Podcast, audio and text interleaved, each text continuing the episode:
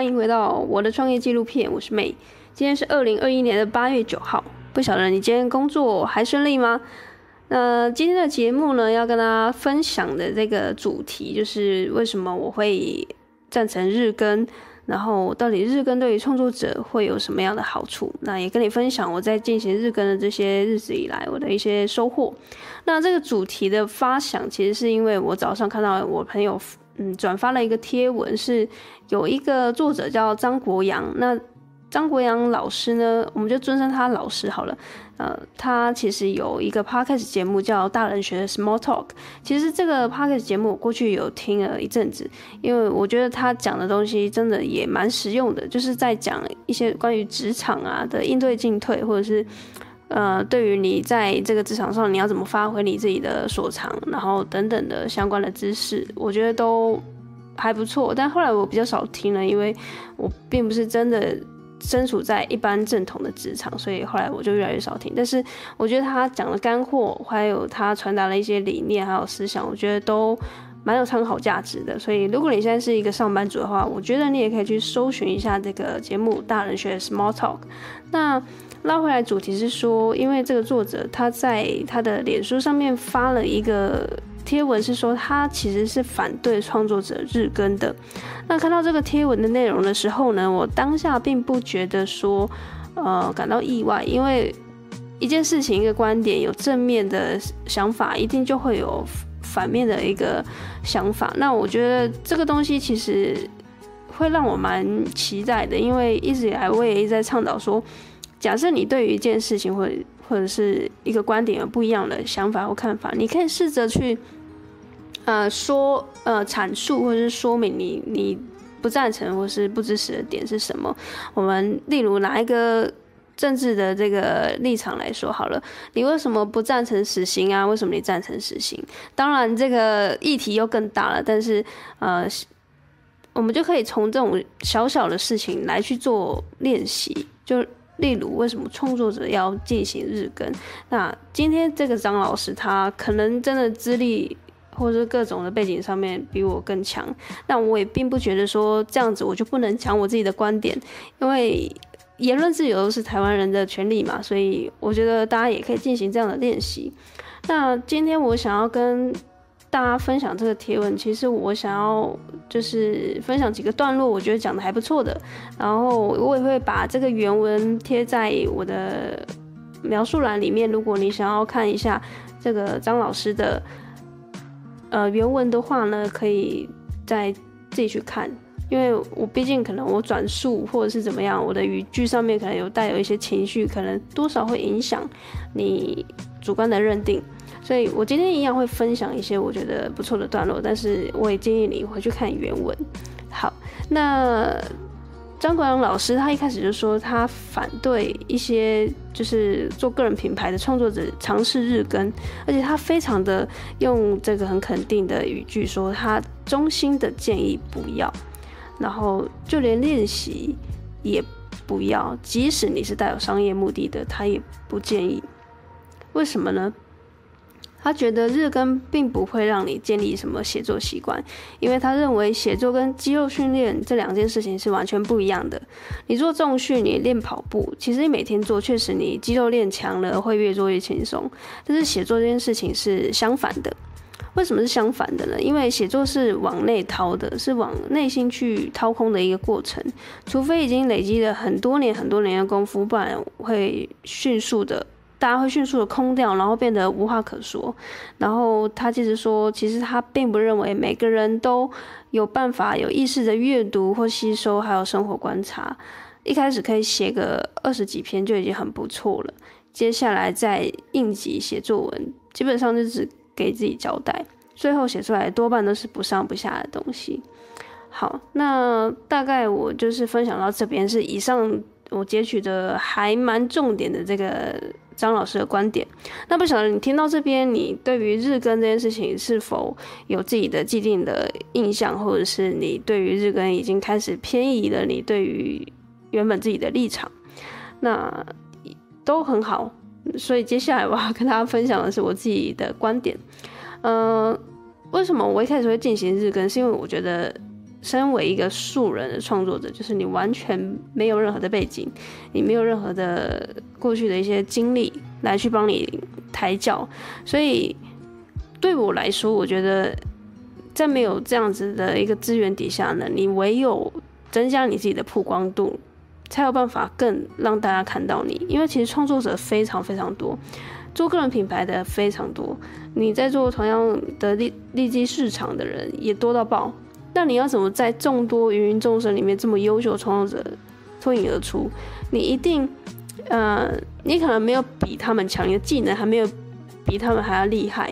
但是呢，如果你用这种频率很快的方式去做一个尝试，去跟你的市场的呃潜在客户做对话的时候呢，你利用这样的方式触及，你才会知道说什么东西是。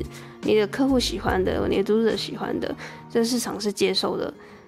不然，其实如果你一开始都没有这样的尝试之后呢，就想说给自己一两个礼拜出一支影片，或者是一两个礼拜出一支 podcast，那其实这样子的更新速度好，可能质感会好一点，确实。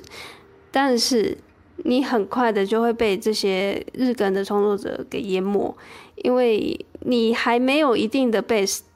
之下呢，其实根本没有人认识你，就很像现在，如果呃阿迪做做到这么大的这个 YouTuber，他可能一两个月，好像可是甚至一两年不出影片好了，他再隔一两年再出，一定还是会有人去看嘛，对不对？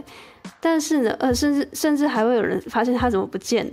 但是如果你今天就是一个阿朱阿花，然后你消失了一两年。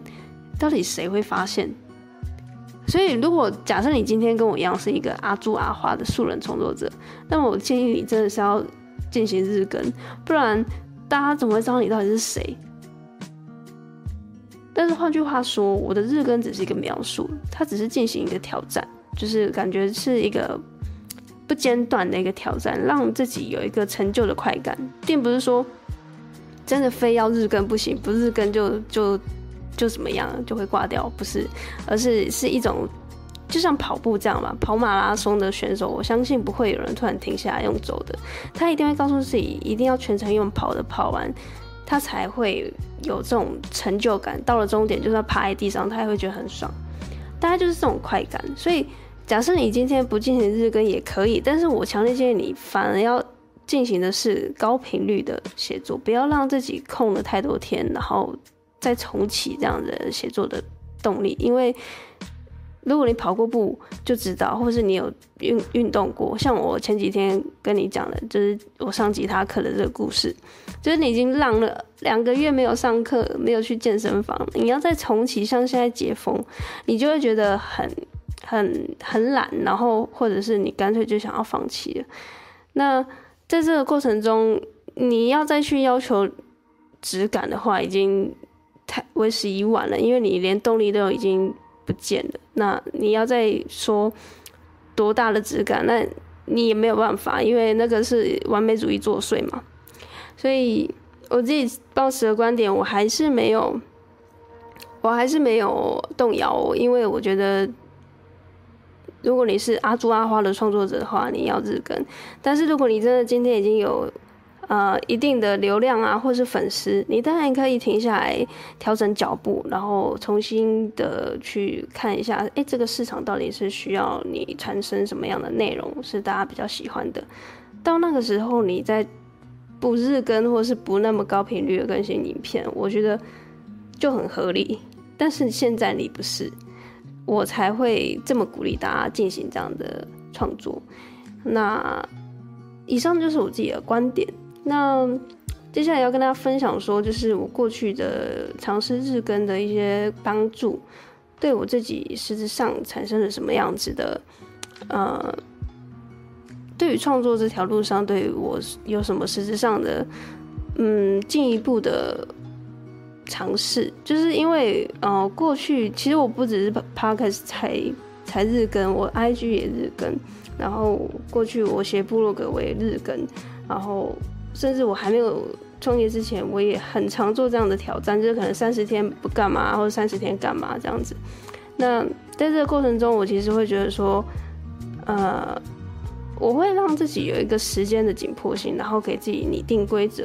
这种感觉就是，我真的很像是我自己人生的主宰，并不是别人告诉我做什么，我就要去做什么，而是我告诉我自己，我接下来三十天要进行什么样子一个挑战，就很像在跟这个世界去做一个赌注，说，哎，我就是要做到这样子，有点像是考试吧，就是很像说，哎，我在三十天。呃，就要打考了。那我这三十天过程中，我就不滑手机。那最后真的达到的时候呢，你就会觉得，哎、自己是真的在这个过程中，你慢慢的发现到自己的声音。那这日更的其实挑战过程中，让我最大的帮助是，我每天都觉得自己好像成长了一点。像我现在录这个 podcast 啊，podcast。我就会发现，我其实每次录完，我都会马上检讨上一集哪里表现得不够好，然后我希望下一集可以马上修正。例如，现在我在这个 podcast 节目已经进行到第七集、第八集，我每一集都会在想，我下一集一定要怎么样，然后让这个节目更好。虽然就是没有办法微调的太多，但是。我每次结束，我都会在思考，然后下一次我再进行些微的调整。那你如果是每一集每一集收听，可能察觉不到我多大的调整，但是如果一年两年下来，你可能会发现我可能讲话没有那么卡了，或是我讲话比较清楚了，或是等等之类的发现。但是我觉得这个过程中确实让我更快速的去检讨过去的自己。而不是隔了一两个礼拜，其实我已经忘记我上礼拜发现发生了什么事情，然后或者是成长了什么事情。所以我认同张老师部分的观点，呃，就是说，如果你在没有大量的输入还有吸收知识知识的状况下，盲目的日更，其实真的会让你看起来很空虚。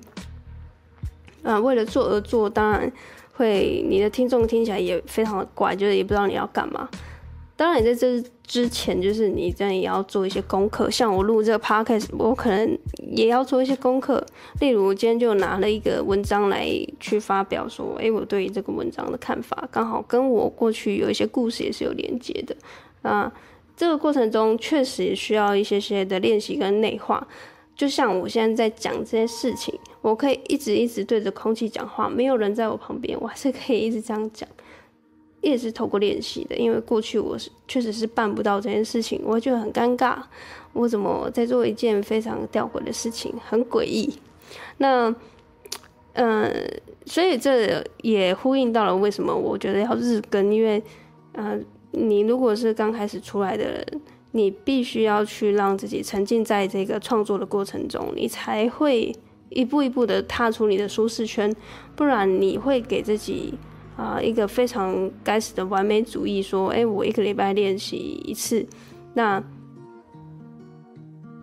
基本上这个练习我觉得是不够的啦，就很像你可能三个月过后就要上台表演了，结果你跟老师说我一个月练习一次钢琴，或是我练习一次跑步，那个练习量不够充足的话呢，其实。你很快就会被淹没了。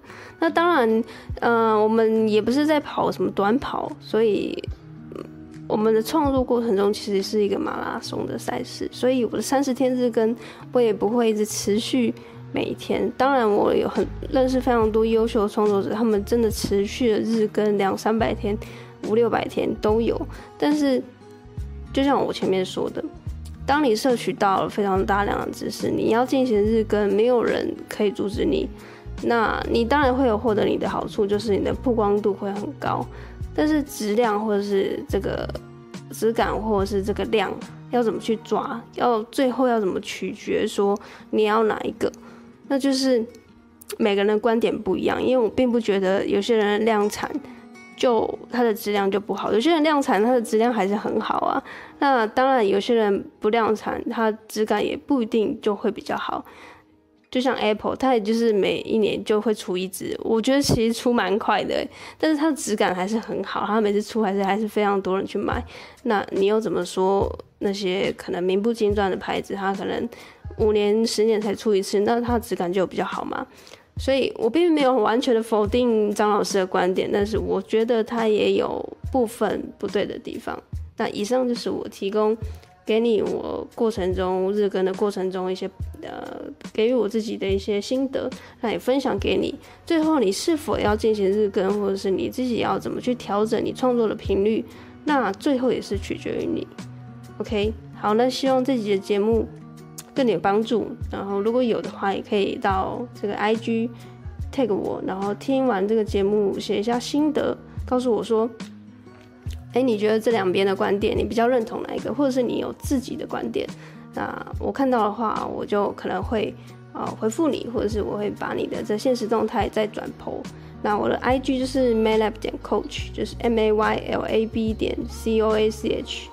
那就非常期待看到大家的一些想法。我们就明天见喽，拜拜。